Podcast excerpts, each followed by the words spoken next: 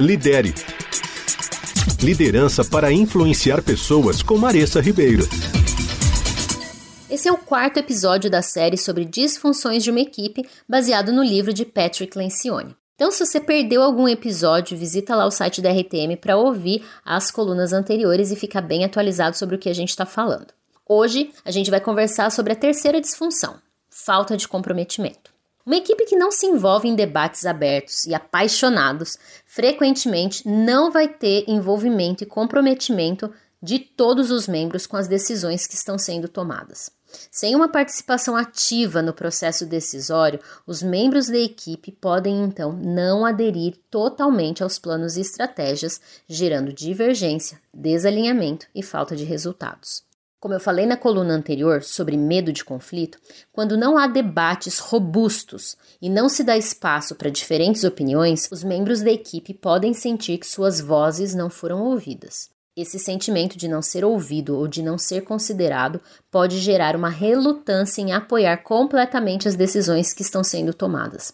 Aquele ressentimentozinho que nos leva a cruzar os braços e esperar para ver se vai dar certo para depois a gente se envolver. É essencial que cada membro da equipe sinta-se parte integrante do processo de tomada de decisão. Sem isso, a adesão e o comprometimento com as ações propostas podem ser muito fracos.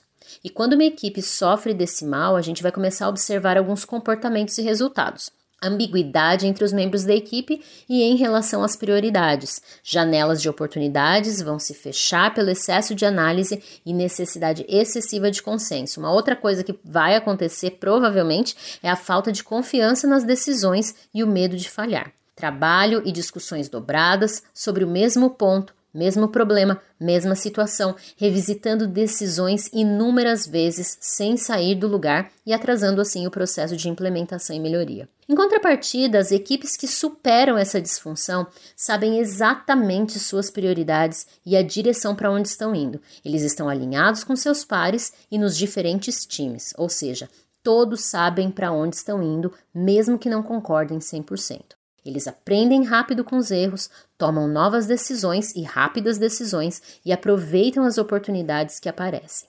Para então chegar a esse ponto de maturidade e comprometimento, o Patrick dá algumas dicas no livro. A primeira é: no fim de reuniões onde as decisões foram tomadas, o time deve rever a lista de compromissos e ações em que todos concordaram e depois definir como cada líder ou pessoa vai comunicar os efeitos dessa decisão às pessoas que estarão envolvidas na execução dessa atividade. Isso toma menos de 10 minutos e pode ter um impacto enorme.